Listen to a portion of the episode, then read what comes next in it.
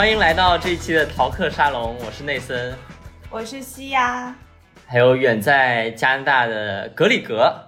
啊，大家好，格里格里格是来过我们第九期关于神经科学的节目的这个我们神经科学的同学。啊，现在我们都已经读研读博了。那当然，在正式介绍格里格现在在做什么之前呢，我想请大家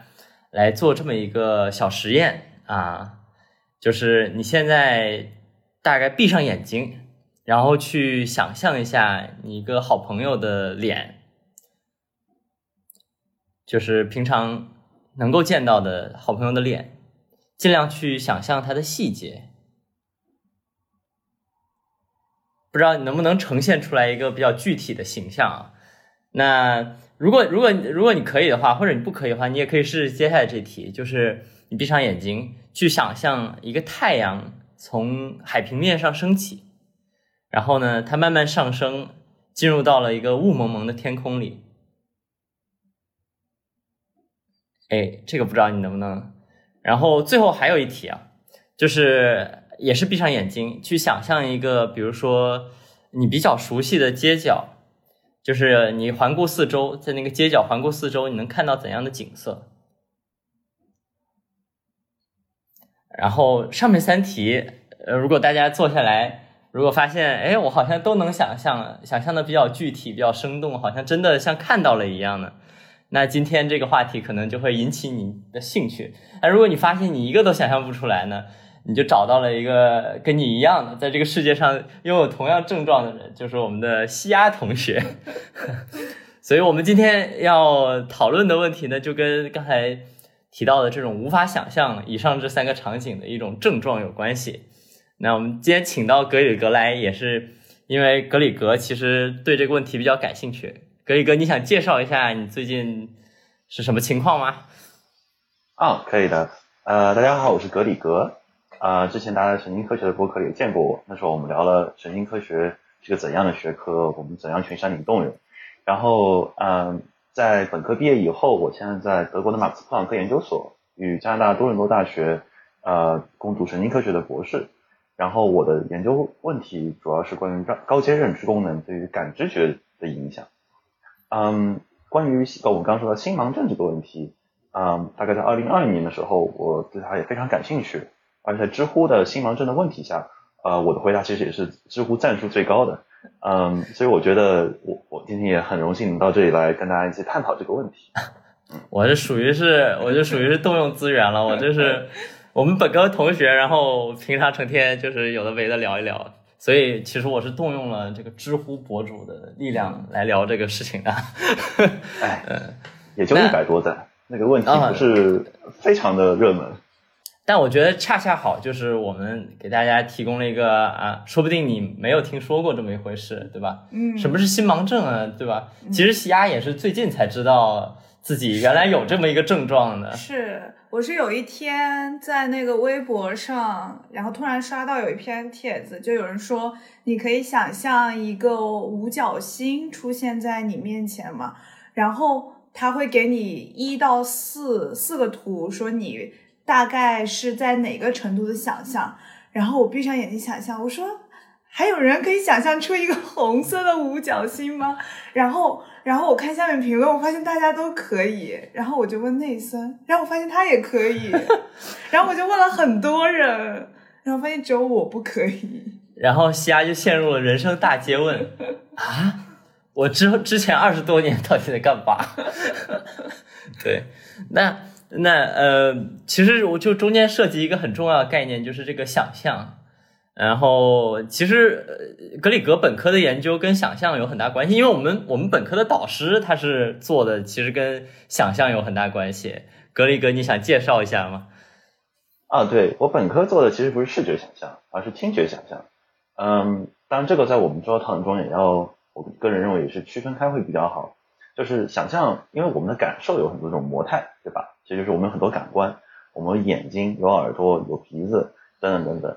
嗯，所以相对应的，我们想象内容其实也可以千奇百怪。比如说，像我本科研究的其实是，嗯，在我们脑中说话的那个声音，也就是我们叫内部声音或者内部言语。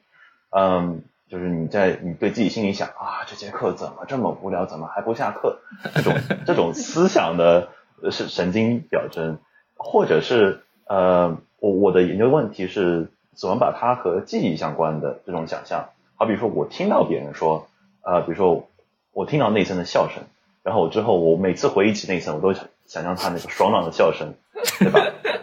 这两种都是听着想象，但他们是不一样的。对，这是我本科做的一个实验。呃，我们当时做用 fMRI 核磁共振做了一个相关的实验，现在还在投稿中。呃，但我觉得挺有意思的。嗯嗯，但想象，我我为什么对想象感兴趣呢？我可以把这个话题稍微掐过来聊一聊。就是我我其实对哲学中的一个概念非常感兴趣，叫做认知穿透。就是哲学界一直会辩，心理学和哲学一直会辩论说。我们的认知能不能影响我们的感知？因为我们一般认为认知感知是一个非常客观的过程。外面有一个苹果，我才能看到一个苹果，对吧？我不会因为我有一个非常强的欲望，比如说，就我饿了，我想吃苹果，我就能在凭空中看到一个苹果。一般认为是不可能的。但是我认为想象还有很多其他的过程，比如说预测，都给了我们的认知功能一些高阶认知功能影响你感知者的一个机会。比如想象就是完全无中生有，对吧？所以这是我为什么对这一类的问题感兴趣。嗯嗯。可是你不是在想象的时候就可以在就可以看到一个苹果吗？它不是那么具体的看到，就它它也不是打到你的。对他们有很大的区别，就是比如说你，我觉得现实中的东西，就是你你你不那么注意它的时候，它也会稳定的存在在那里。嗯，但是你如果是想象的东西，你但凡不认真，就是你没有把注意力放在上面，它就烟消云散了。嗯，对啊，所以看起来像是一个蛮需要动用你的资源才能达成的事情。嗯，我们说这么多，那你没有想过想象该怎么定义呢？对啊，我我觉得这是一个挺复杂的事情。就学界现在有一个定论吗？应该也没有吧。关于想象也没有，因为呃，其实这是主要是心理学家和哲学家在干的事情，他们也在尝试定论定义。嗯，我觉得一个比较常见的定义就是说，你可以感受到某个真实世界中不存在的事物。嗯嗯，而且还有另外一个条件，就你要知道他们是虚幻的，你要知道他们是你想象出来的，否则我们就把想象和幻视、幻听这种东西混为一谈了，对吧？嗯，对，就想象是你得确认它是想象，它才。称之为想象，那那是只要我能我能想，不是说我一定要看到 才行吗？我已经开始怀疑自己的想象能力了，因为比如说我可以呃用文字的形式去，比如说外星人入侵地球，嗯，就这样的，然后想象出情节，对我可以想象出情节，但我不能想象出那个画面。外星人对。你甚至可以描述说，这外星人有个大大的脑袋。我可以画出来那个外星人是怎么样的，但是那个那个外星人长什么样，不能停留在我的脑海里。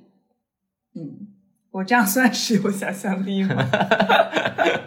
当然算了。我这这现在其实聊到非常好的一点就是，嗯，就是其实记忆中也是有这样的分类，就是我们一般会把记忆分为情景记忆和语义记忆，对吧？嗯。如果我们说想象是一种对记忆的提取，就是我把记忆中我存在的东西，我把它呃搬到台面上来，让我再体验一遍。那同样的，我们也可以有非常情景的想象和非常语义的想象，就语言类的。我觉得 C I 刚刚说的就是他他的意思是，他作为一个心盲者，我们不叫他患者，对，他有他有他有完全的语义想象能力，嗯，但是没有很强的情景想象能力。我觉得，我觉得我得插一句啊，就是说，呃，我想强调一下，是心盲症呢，它可以说是一个症状，一个现象，嗯，但我觉得就不应该把它定义成一个病，然后呢，也不意味着认知功能的高或者低，对吧？然后它也是，只是我们人类各种各样的性状中，关于认知功能的性状中其中的一种，然后其实呢，呃，就比率是比较小的。之前格里格在他那篇帖子里也写到，就是其实也就百分之一二这样子。但是呢，就恰好我大学其实是有一个语言学的教授，他刚好就是也是新盲症，然后他上课还讲了他新盲症的经历，就是把别人认错啊、脸盲啊这种事情，但就不影响你其他的任何的功能，而且甚至我觉得在另外一方面，他对于你怎么去处理事情，可能有一些另外的属性。比如说，我记得西亚他之前就是他会说他画画的过程，就是他画画其实跟很多大家觉得常见的那种画画方式可能是不一样的，因为可能比如说对我来说，虽然我不是真专业搞画，但对我来说，画画就是你先在脑子里已经有了一个构想，就这个地方放什么，那个地方放什么，就是已经构图构好了，然后内容都已经就是大概在脑子里想好了之后，你尝试用手里的笔去把它实现，嗯但是你的手上的功夫呢，往往跟不上你这个脑袋里面那个充满细节的想象，嗯所以你就是发现，你既不能把你想象的画画出来，也不能把你梦里的场景画出来，你就很可怜。但是西亚，你画画的过程，你之前跟我说过，就是更像是，呃，你不断的把现在脑袋里面那些概念实现到画笔上，的、是的那个过程。因为我因为我学过，所以我基本上就是呃，只要我看到的东西，我基本上就能画，所以我的临摹和写生是比较好的。但是我在凭空画的时候，我就没有办法，就是我脑子里没有那个画面，所以我不是不存在说我去临摹我脑子里存在的那个画面的样子，我就是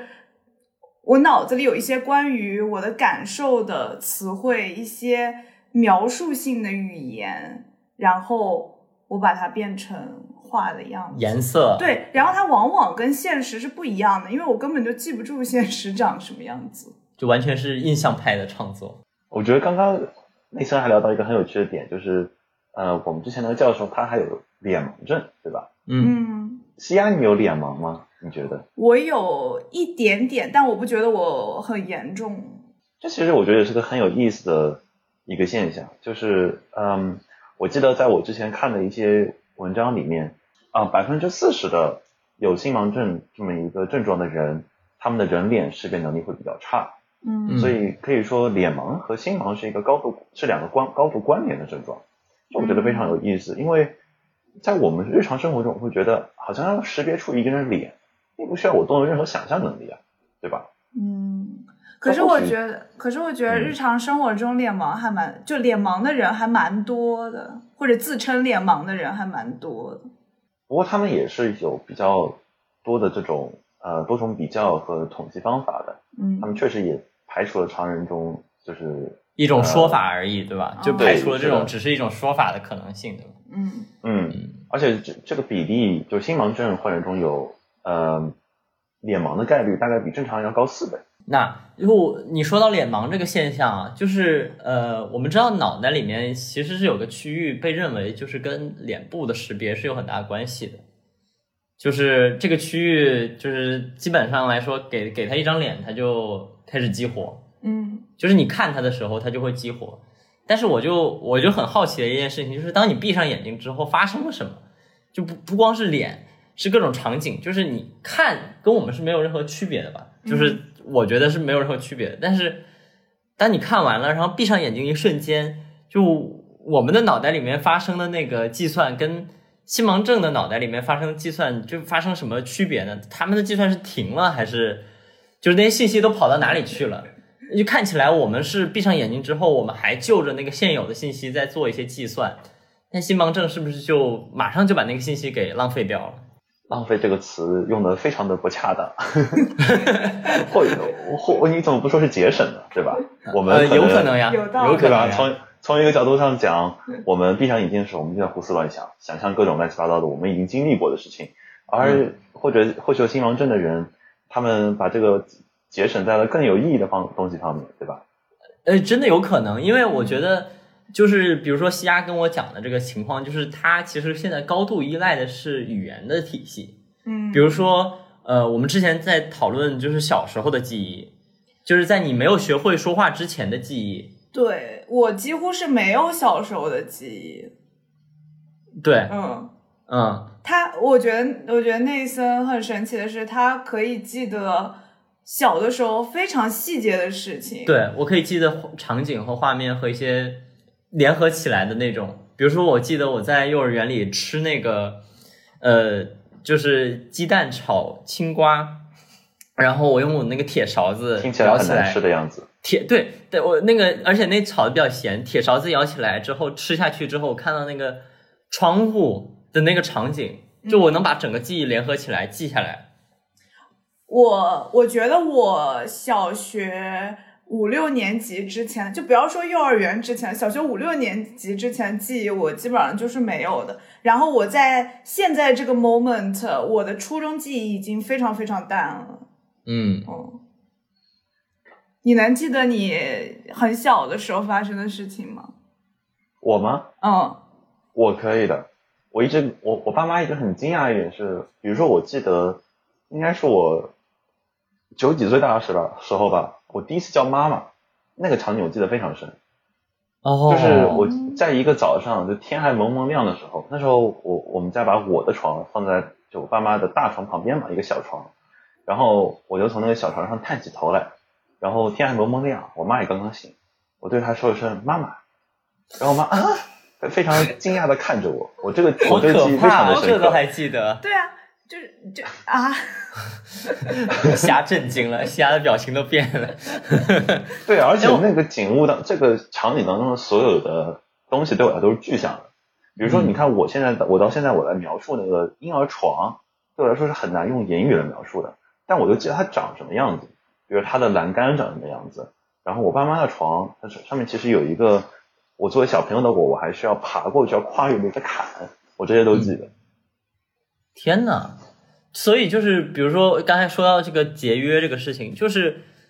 就我觉得，因为我们人有了语言之后，其实就不那么依赖刚才说到的这种以视觉为中心的记忆，就是就是像西亚，他还是能记的事情，他只就是比如说我们进入社会之后，嗯。你不会出现任何的障碍，除非你是真的去做这种很视觉向的工作，比如说很涉及到视觉记忆的工作，嗯否则除了这一类具体的工作，你大部分事情都能胜任，就是因为我们已经有了语言为基础的整个记忆的体系，所以你就算不用那那个视觉也可以。但我觉得我总的来说，我的记性就是比较差。我以前就会单纯的觉得我只是记性比较差而已。但我在想，现在是不是因为少了一个模态我少了一个用视觉记忆方记忆的方式？有可能。嗯嗯，那那那，比如说，因为我们之前也听说过一个蛮出名的那种记忆手段啊、记忆方法，叫什么嗯宫殿啊、记忆宫殿啊。嗯，那对你来说，其实那个东西是不是就是根本就没法想的？我以为那是一个小说情节，就是是福尔摩斯的记忆宫殿嘛。嗯那福尔摩斯哪是什么正常人啊？啊、但现实中确实是有人靠那个方法记一些事情的。可是记那个记忆宫殿就要花很多很多脑细胞。OK，嗯哎，那其实因为比如说呃格里格跟我应该记故事的时候都涉及到很多的什么颜色啊，什么具体的画面。那我就比较好奇，像你记故事的时候，你的你的整个是以什么为串起来？你是指虚构的故事，还是发生在我自己？无无论是虚构还是自己的故事。就是我一般来说，我是记不住一个电影讲了什么的，我只能，就是我只能记住主角，但是我基本上不记得主角发生了什么，然后我可能就是只有在看完之后，我立刻跟人讲了之后，我在过了两三个月、两三年之后，我才能说哦，我知道用一句一两句话概括这个电影大概是什么，但是这个电影的什么视觉效果啊、拍摄风格啊，我基本上都是不记得的。然后小说我基本上也是我看过，我是不记得的，嗯除非我强迫自己去记了，我要跟我马上要跟人讲，嗯然后我就会在自己脑子里再过一遍这个过程是怎么样的，然后我才能记住这个故事。但是，一般这个记忆也很短暂，嗯过了就过了。我一般不太记得我看过哪些书。哦，这个很其实我以为会相反过来，我会以为就是作为一个没有青盲症的人，我会以为 C R 会呃更更偏爱小说，然后更不喜欢电影。哦，是的，我是更偏爱小说。我以前的、对我以前的观点一直就觉得小说能给人提供更多的想象。我现在这个“想象”这个词存疑，你知道吗？因为你知道我们看那种嗯、呃耽美小说，然后有很多人在网上会评论说，我脑海里都有画面了，什么什么。我以为这是一个。我以为这是一个对作品的赞扬，就是说这个作品写的栩栩如生，然后都可以让人脑海里有想象的画面了。我说啊，那我也有，对我觉得他也写的很好。后来发现我们说的好像不是同一件事。这有点像那个说色谱颠倒辩论悖论，有没有有点像？就是当当就是呃色色谱颠倒悖论，就好比说你你从小看的绿色其实都是红色，但是别人都告诉你这个是哦呃绿色，所以你也叫它绿色。我觉得对西亚来说，你的语义库里面的“想象”这个词也是类似的，你把它理解成了另外一种东西，我语义库里的想象应该是就是不带视觉的，因为我从来没有有过视觉的想象。不过就我一直这也很很神奇，就是呃，比如说西安，你说你没有视觉想象能力，嗯，或者很弱，但是你有完美的听觉想象能力，对不对？是，比如说，就像我之前说我的研究的那个，你能在心里面默念某某一个想法，嗯，或者你也能回忆起，比如说内森和我的声音，对不对？嗯，我想想，我觉得要我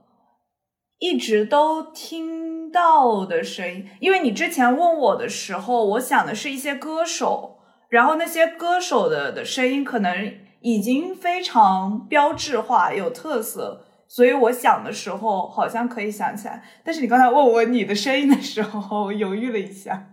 哦，真的没有关系。我觉得好像不可以。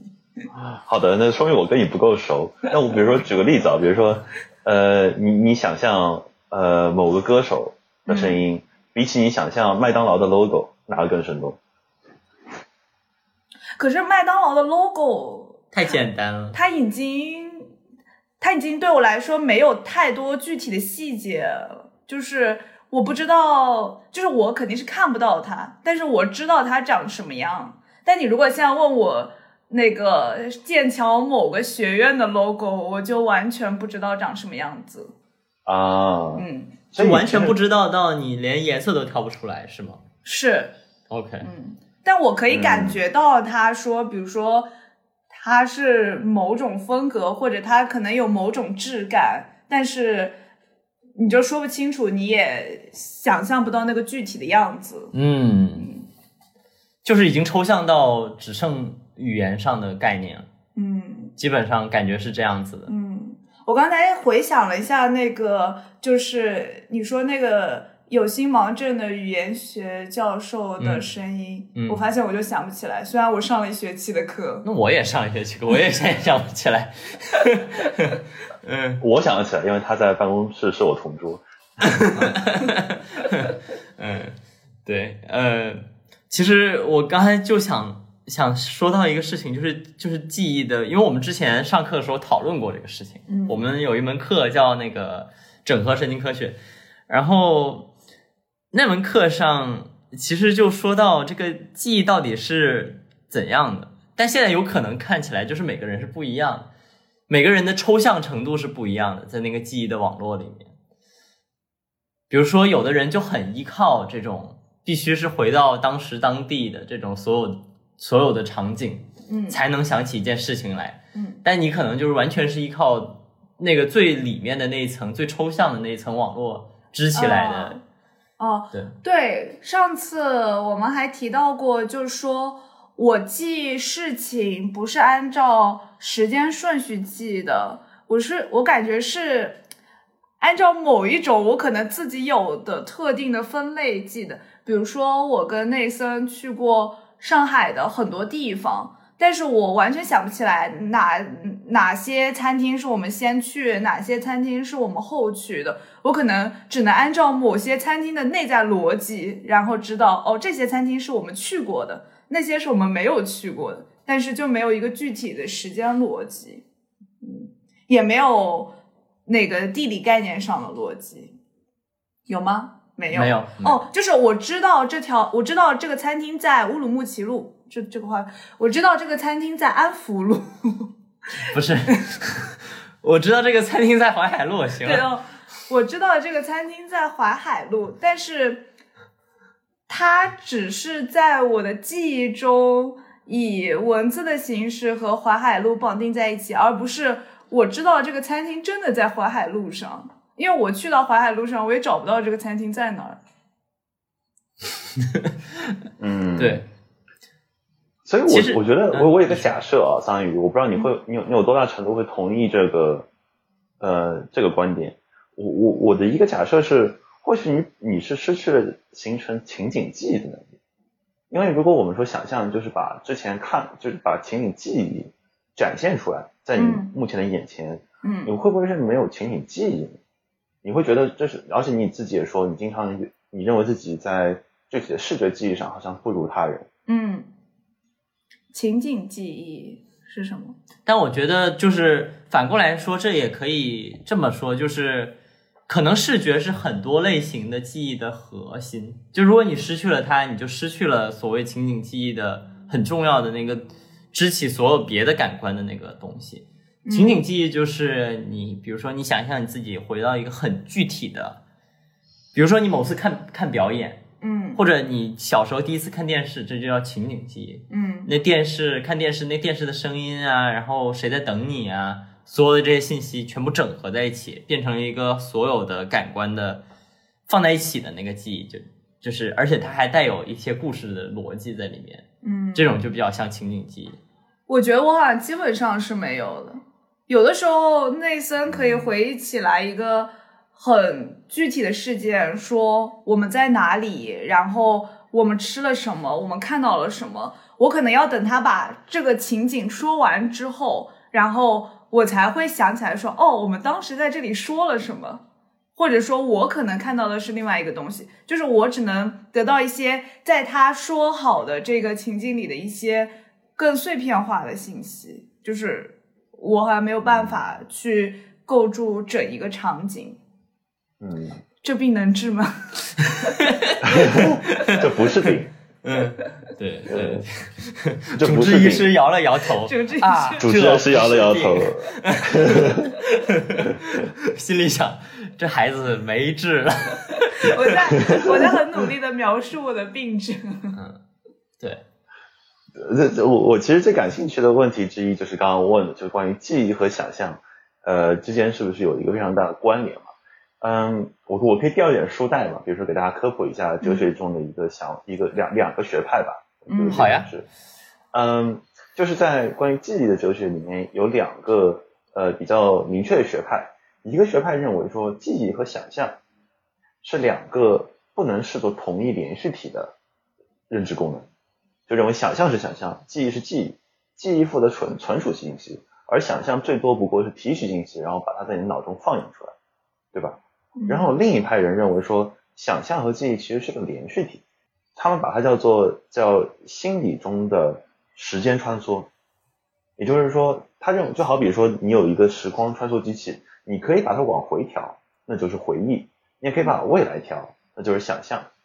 然后比如说像你你也可能发现，当我们在说想象的时候，其实我们用的语言是非常模糊的，对不对？那可是我感觉，比如说，想象你硕士毕业、博士毕业，还是一个依于你现状的一个对未来的展望。但是还有，嗯比如说外星人入侵地球这种，就是这种有一点虚无缥缈的，那它跟就是这个连续有什么关系呢？嗯，这我觉得这也是个好问题，就是嗯，again 又要掉点书袋，就是呃，我们一般还把想象分为说，呃，我们可以叫它做创造性的想象嗯和一种重现性的想象。嗯呃，虽然叫重现性想象，它也不一定是局限于呃过去啊，它也可以是未来的。但大致来说，就是说创造性的想象，我们可以认为是不尊重现有的物理规律或者现实束缚的。嗯，比如说外星人入侵地球，对吧？呃，虽然说也不是完全没有可能啊，但至少我们现在没有很好的证据说会发生，对吧？好严谨，对吧？对这对这个，但重现一个想象，一般认为是尊重呃物理规律的。呃，说到这里，其实有一个非常有意思的哲学辩论，就是创造性想象有任何作用？就不管是您科学还是哲学，其实我们都讲求一点，叫做功能性分析，对吧？嗯我们想知道一个具体认知功能有没有一个有一个认认知呃模块有没有具体的功能？如果它连功能都没有，我们就不能叫它认知功能，对吧？嗯，所以大家就在想说，比如外星人入侵地球，或者我现在就能想象一一匹独角兽在我房间里面上蹿下跳，嗯或者我现在房间里有个大象把我挤到墙角，嗯这种功这种想象对我有什么用？其实我也想听听你们的看法。我觉得，比如说你这种呃天马行空的视觉想象的作用，其实很大程度上，我觉得跟跟一些物很物理性的创造力有关系吧。就比如说，你能把两个东西在你的脑袋里面就莫名其妙把它拼在一起，那显然独角兽就是把马跟一个脚拼在了一起。嗯那其实就是这种想象中拼装的这种能力，其实我觉得在很多时候，对于手上这种工作，尤其是手工的工作是蛮重要的。嗯这也是西亚之前会遇到的一个小问题，就是你发现很多这种就是手工的事情，你会觉得做起来比较的麻烦。嗯，就是我没有办法想象沙发能不能塞进电梯这个问题。对，在之前我刚刚半小时之前，我给西亚发了一个很有趣的图，就是两块积木，他们可能呃被旋转了某个度数，然后我让西亚判断这两块积木是不是同一个积木，是不是同一块积木，我用不同的视角去看它。嗯，西亚好像也对这种问题有一定的困难，对不对？嗯，是，就是没有办法把一个立体的立体的图形进行非常顺畅的旋转。我觉得那种它是它其实是两个图嘛，一个是左右的旋转，一个是上下的旋转。我感觉上下的旋转就会比较容易，但是左右的旋转相对比较困难。哦，嗯嗯，但其实反过来说，就是我我一直想说的就是，既既然我们之前说过，它只是一种性状，嗯。其实对你来说，我觉得有一些很特别的优势，尤其是我读你的文字的时候，我我会清晰的感觉到，就是你写的文字跟以视觉为主导的人写的文字有很大很大的不同。就当然你自己可能会意识不到，嗯，但是你们写作的时候会描述脑海里有的那个场景吗？就是因为你们有那个视觉想象力嘛。那你们比如说要写风景描写的时候，你们是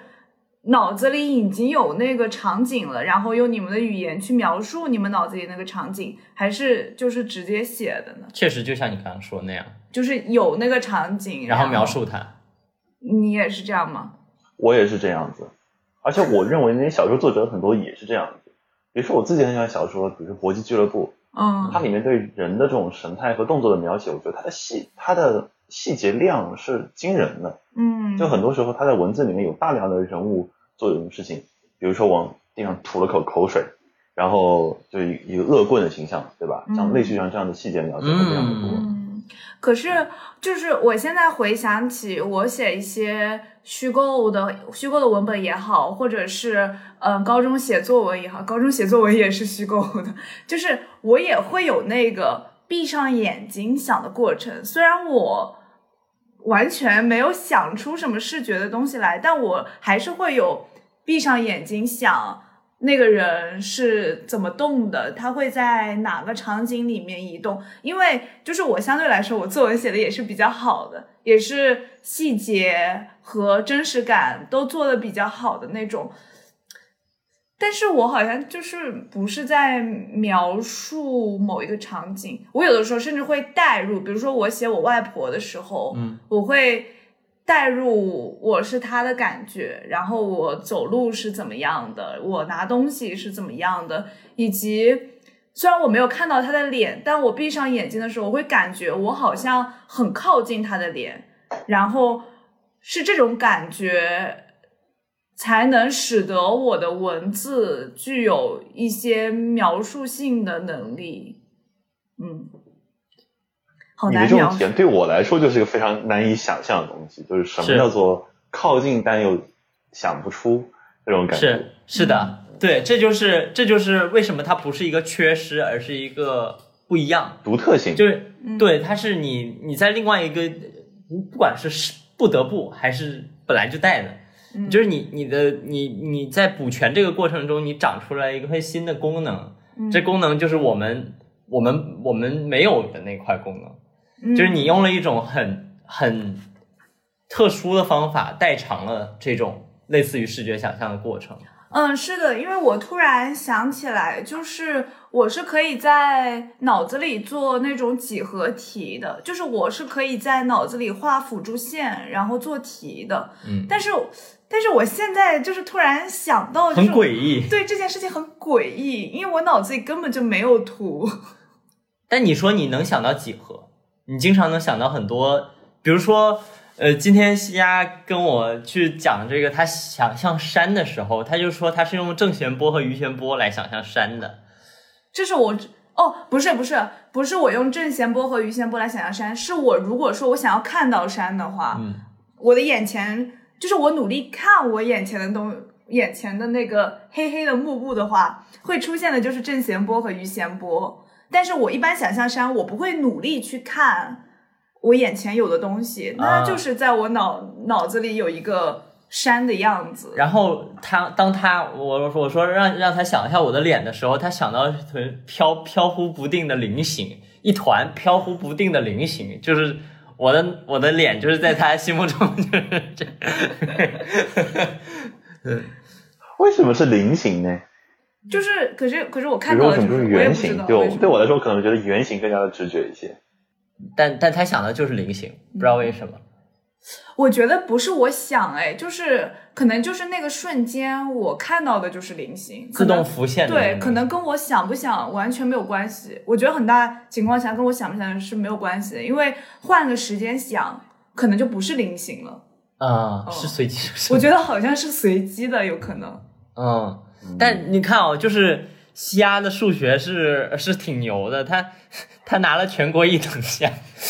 所以啊我奥数吗？对啊，他高中拿了呃，他他拿了国一的，所以我就觉得很震惊的，就是其实就是这个反向代偿了数学能力，就很大程度上，嗯。嗯，有可能，比如嗯，但我还想回。到那个辅助线的问题上，我现在突然觉得很恐怖。就是你到底是在什么上做的辅助线是吗？对，嗯，我也不知道。然后我有的时候也会，比如说写论文的时候，我会觉得，呃，就是有一些关键词，我要把它放在一起，嗯然后我就会闭上眼睛，然后我就说这些这些关键词是一起，就是我的脑子里开始会自动画这个，呃，就是把这些关键词分类，嗯。然后呢，他们我感觉他们变成了一团一团的样子，而且这个思考过程我必须闭着眼睛做，嗯我不闭着眼睛我就没法做这个事情。嗯，但是我眼前也是黑的，就是没有什么没有什么东西。好复杂的一种感觉呀、我也觉得，嗯，因为一般人来说，我们可以说我们闭上眼睛是为了就是隔绝外界的刺激嘛，让就相当于留下一块空白的画布，可以让我们在上面用想象来填满。但是嗯既然你闭上眼睛也是黑的，呃，对我来说至少有点难以理解。比如说，这在哪一方面帮助了你进行更抽象的思维？嗯嗯，我就我就现在就是以我们神经科学的角度来说，就很想很想看一下这过程中到底谁在做计算。就是比如说我们去重构一个想象图景的时候，当如果你用这个功能性核磁共振或者或者脑磁，你就能看到肯定是这个视觉皮层这个就就开始大面积的激活。我们我们要利用视觉皮层去重构这个记忆嘛。嗯然后中间涉及到很多以前你存储下来的视觉记忆，但这些视觉记忆其实也是存储在视觉皮层里。嗯但是如果是你的话，如果真的你是完全依靠语义的话，你就只有语言区下就是激活了，嗯，你就会就是视觉区的这个激活就非常非常的弱，然后你主要是靠语言的，尤其是那种词汇层面的激活嗯就是那种很抽象的，呃就是我就非常好奇，它到底是在哪里进行了这个计算，然后这计算来源是什么，怎么怎么怎么进行下去？因为我们似乎我们原本的那个关于神经科学的想象里面，就是呃我们不是为了去想象出那个画面才想象出来的，它只是一个工具，是辅助我们去做最后那个计算的。嗯就是很多时候我们去想象，就是这个东西是一个附加的一个过程。嗯，比如说你，你你不是为了真的你要在你那个想象的画面里面去找到什么，而是可能它就是一个一个副产品，嗯有些情况下甚至是这样子的。我觉得内森说的比较抽象，我可以比如说举个最终的例子，就是最终计算是什么计算？比如说是行动，化为行动，嗯你想要你想要最终想要做什么事情来改变这个世界，而想我们可以说任何的想象、决策、视觉都只不过是告诉你哦你应该做什么动作的一个呃中间过程吧。是的，所以你这个做决策的过程就 让人非常好奇，让人非常深疑。对，让人让人让人非常好奇，这个中间是怎么把这个那你可以描述一个你做决策的过程是涉及到视觉想象的吗？呃，就比如说购物，嗯就比如说购物，比如说我们去呃购买商品的时候，嗯你在淘宝里只能看着一个页面，嗯但你的过程是货比三家，嗯，对？吧？你肯定是要拿着你现在看的眼前的这个东西，跟你之前逛过的两个商商品进行对比，然后你嗯选、选择其中一个，嗯你选择要不要回到你之前看的那个商品上再看一眼，然后要不买它算了。但是如果你想象不回之前那两张图片，你是怎么做这种关于外外貌啊、外观的这种决策的？就是你打算买眼前这个商品的时候，你再会点回原来的。对啊，因为我比如说我我同时看五个商品，嗯然后我现在完全是在挑外观嘛，就五嗯个商品里我要挑出一个外观来，嗯，那我就我就能记着之前四个长什么样子。哦你你你是你不用点回去嘛？你我点我也点回去，但是你无论在什么地方，你都只能看到一个呀。你是怎么把之之前的那些信息存下来，然后决定的？那那不是你切换一下，就这个过程很快，我也不至于忘的这么快。呃，就是你是能很短暂的停留住它长什么样的记忆的。这应该能的吧？你看一下，你比较两个鼠标有什么不一样？你还是可以，就是在想，那你其实能短暂的记住这些视觉的记忆。我应该可以吧？应该可以吧？哦，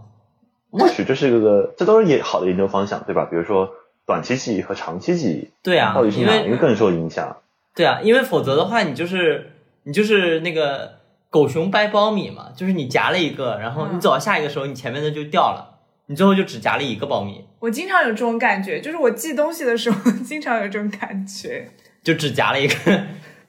嗯。嗯但但至少你你你的你的记忆能满足你去在几个东西中挑一个你想要的东西，那我觉得其实已经够用了。对啊，已经够用了，已经能已经能记住很多东西了。我就我就就是就不知道接下来到底是怎么消逝的那些东西，嗯，还是说你已经在那个时候转化为语义了？但是如果你五分钟前给我看一个键盘，然后你在五分钟后让我想，我肯定是想不起来的。但是我觉得我在购买的时候，我是带着强烈的目的，就是我要比这两个东西，那我肯定就会留意更多一点吧。啊、嗯，你就把它录到你的语义库里，说不定是这样。有可能。嗯，医生主治医生陷陷入了沉沉默。沉思，嗯 这个真的非常有意思，而且我脑中有一万个可以做的研究方向，对吧？我们可以让你做长期视觉记忆、短期视觉记忆。那、呃那我有那个背试费吗？我可以靠这个，我可以靠这个赚钱吗？终身职业，说不定我还真想在法兰克福招募一些呃像这样的背试来做一些心理物理学实验。对啊，我们这就我们其实有一些很有趣的，比比如对我来说，我还有一个假设，觉得你不能形成，你不能主动的形成视觉的这种想象，你觉得那你能预测吗？什么叫我能预测吗？嗯，好比最简单的例子，比如说，当你现在你现在不要转过头，嗯，你能告诉我你家门的那个颜色是红色的吗？我可以。因为可以我们也能看到呀。哦，这个我不用看到，我也可以。可是你也可以，但是就是如果比如说你就很多人，比如说如果你转过头，突然发现你的门变成了绿色的，嗯就会有非常大的惊吓的，嗯对吧？就是因为嗯我也会出现被吓到与自己的预测有对，就和自己的预测完全不符了。嗯，你觉得在你的生活中，这种呃这种就是你觉得你自己时刻在做无意识的预测吗？视觉上，视觉上这问题好复杂。但我想先说一下前面那个门是红色的的这件事情，我觉得对于我来说，它不是那个颜色映入我的脑子里，而是门是红色的、这个事实被我记住了。所以当这个事实被门是绿色的这件事情代替的时候，我也会感觉很惊讶，但好像嗯不是一个很直觉、直接的那个视觉冲击的感觉，肯定也会，肯定也会有吧。如果它真的变成绿色的，嗯，嗯因为我们我们经历过一件事情，就是我们在世纪大道上走，然后呢，呃，前面你就一直觉得那个是一只狗。不要说了，我开始害怕。我一想起那件事，我就感觉害怕。那我说完，我很快说完。嗯就是，然后我们走着走着，逐渐就是才发现，原来那是个人，就那是个女孩儿，但是她蹲着的时候真的有点地上有点像个狗，然后我们两个都被吓到了。就是我们看着那个，你没有被吓到，我好像没，我好像没有那么被吓到。对我直接被吓哭了。对，因为他突然意识到那个东西不是他想象的那样。嗯，我觉得这是个很好的例子啊，对吧？呃，就就是或许也说明了，当然这个非常的难说，就是预测和想象到底有什么区别？有人认为嗯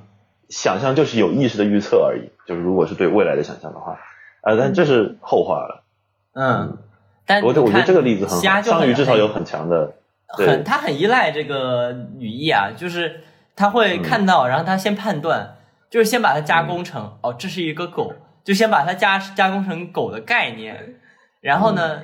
带着这狗的概念，然后再再经过一个就是看到女孩，然后再有女孩的概念，是概念与概念之间的这种啊，这种有 conflict，冲击力太大。对，反而是可能会更吓到，因为如果你不是概念与概念之间，你只是感官层面，你说不定不会那么就是直接吓哭的那种程度，嗯，真真的很可怕也。有道理，是的，对吧？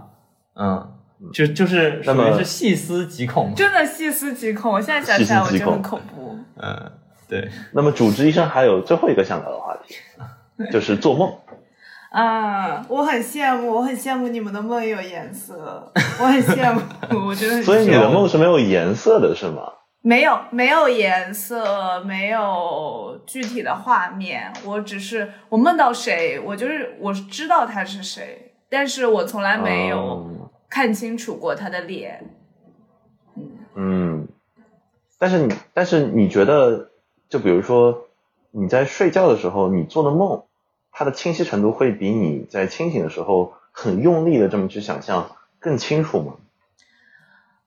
你说画面吗？还是画面是的。比如说，你说你看不清那个人的脸，但你在现实中，你就算努力想象一个人的脸，是不是也看不太清楚？不是看不太清，是没有，完全没有有 OK 完全没有。因为我现实中的想象，我现实中没有想象，没有时间 想象，就是也没有颜色。我闭上眼睛，绝大部分是黑色。然后呢，嗯如果如果前面有灯的话，那么我的黑色底上 会有一些白色的光条，然后这些啊光条会进行一些变换。比如说会嗯变成菱形啊，对然后乱七八糟的。它会有很多那种基础图形层面的变换，就是条纹很多。哦，就很像那嗯个电脑屏保，就是你电脑长时间没有关之后会有的那种，各种奇怪的形状。对对对，然后就不断生成的嘛，不断生成，嗯对嗯嗯，嗯，还能治还能治吗？不过这还没有嗯能不能治的问题。不过我们从群体来看啊，就是大就是百分之六十报告自己有心盲症的人，其实他们也都会做梦。不过还是有嗯百分之四十的人报告是根本不会做梦。嗯，我觉得也挺有趣的。嗯嗯所以回归对星芒的这个神经机制或者说认知机制来说，似乎并不是说你完全失去了无中生有的能力，嗯，而是说似乎是一种就是有你很难有意识的去操控这种无中生有的能力，嗯，这是我的一个嗯我不知道。这个事情会不会随着年龄变大而变严重，因为我可以记得我小时候做的梦里是有那种就是怪兽啊，然后外星人啊，就是这种很抽象的概念的。但是我现在做梦基本上没有，我没有梦到过超出我的初中、高中、大学，就是我日常生活的那些事情，基本上都是在我日常可以接触到的事情当中。我小的时候还是有一些啊 fantasy，、这不是，这只是你的童真消逝了，你就是变成了一个无聊的，大人，我变成了一个无聊的大人。变成了一个无聊的大人。我妈也这样，我妈也做梦只有，那我也是啊。我现在也做不到太多这种哦，天马行空的梦，高中还可以，大学就不行了。好吧，好吧，嗯，不过我还是想分享一下，就是呃，可能跟播客观众可以分享一下，我一直做一个梦，那个梦非常的神奇，就是呃，我会先梦见自己在一个非常狭小的房间里面，然后会有种苦味，就同时带有味觉的苦味，啊，然后我我会感觉那个房间被永在不断的被缩小、缩小、缩小、缩小，直到就是把你自己挤成了肉酱那种感觉。然后在一瞬间，它像宇宙大大爆炸一样，空间突然开阔。这是我经常做的一个梦，我不知道为什么。嗯，需要一些心理学家。但是是我从很小很小、非常小的时候就开始做的梦，嗯，而且我觉得那种比如说味觉上的苦味是一直存在的。那那在那个里面的你有没有变成现在的你呢？就是你小时候，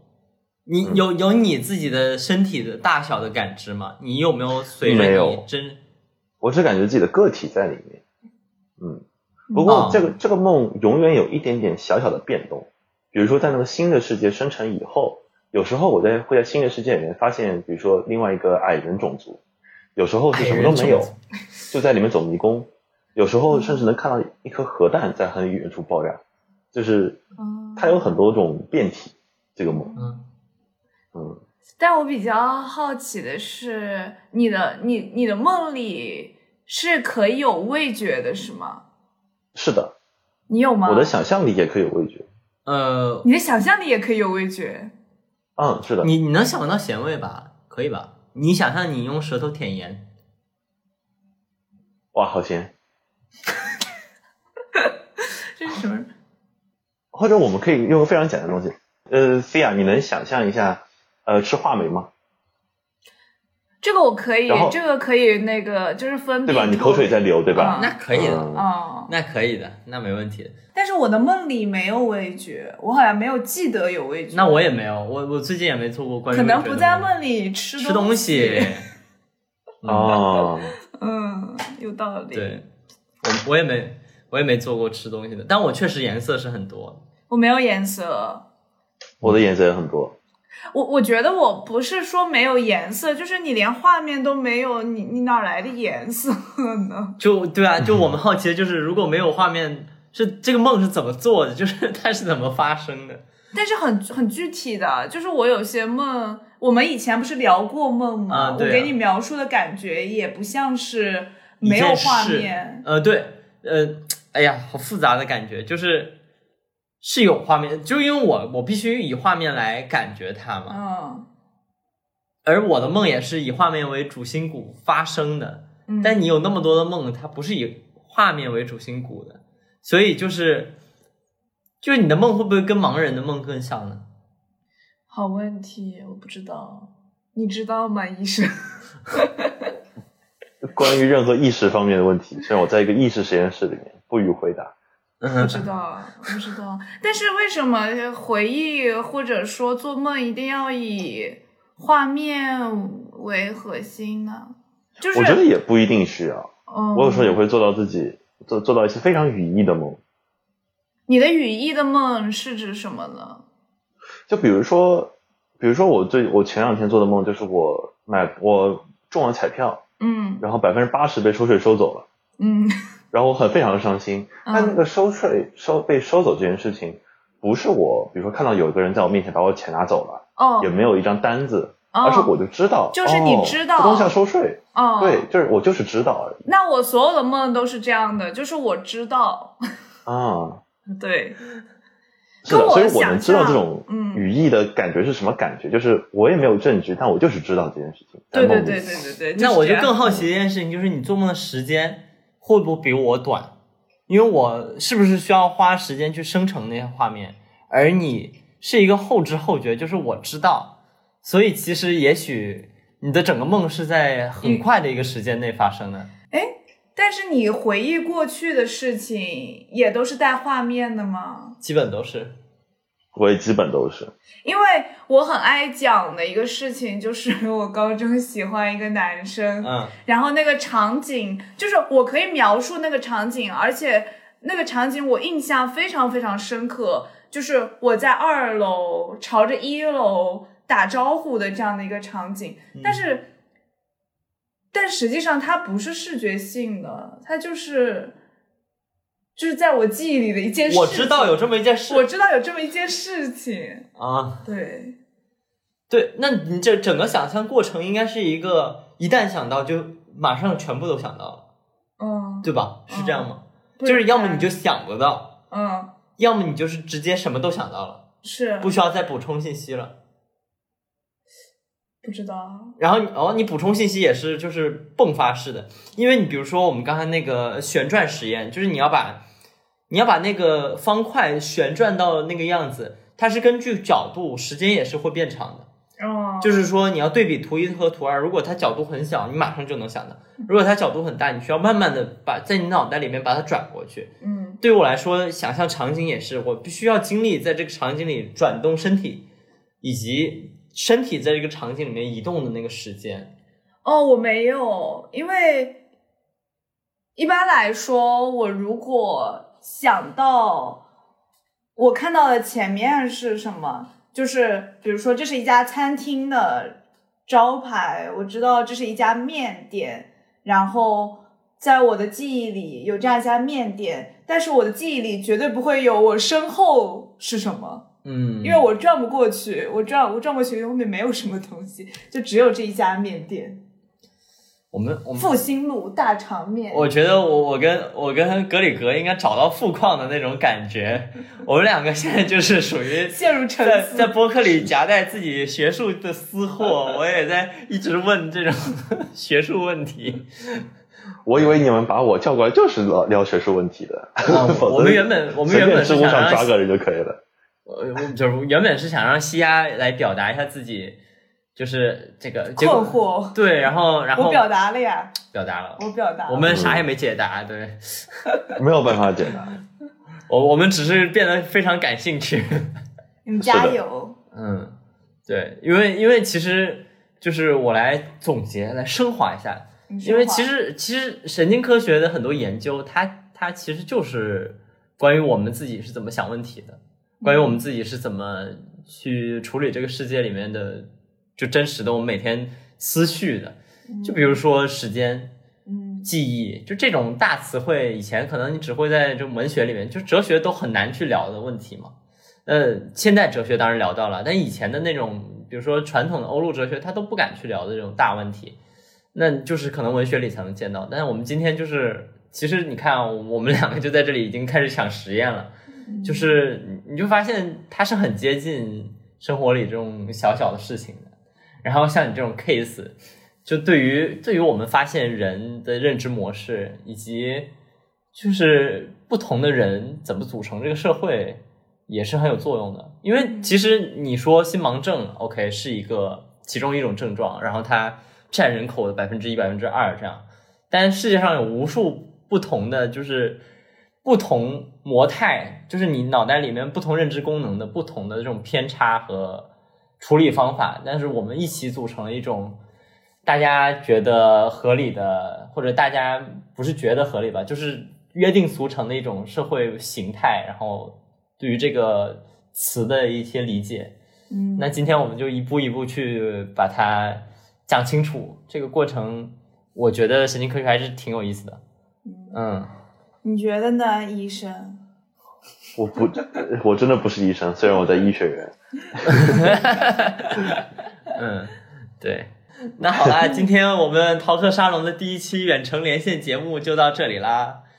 嗯，希望有一天格里格我们又能现场当当场录制，就是说不定那就在在更霍普了。嗯，对，说不定在法兰克福。嗯，嗯，真不错。那好，大家拜拜，拜拜。balance, repetition, composition, mirrors. Most of all, the world is a place where parts of wholes are described within an overarching paradigm of clarity and accuracy. The context of which makes possible an underlying sense of the way it all fits together, despite our collective tendency not to conceive of it as such.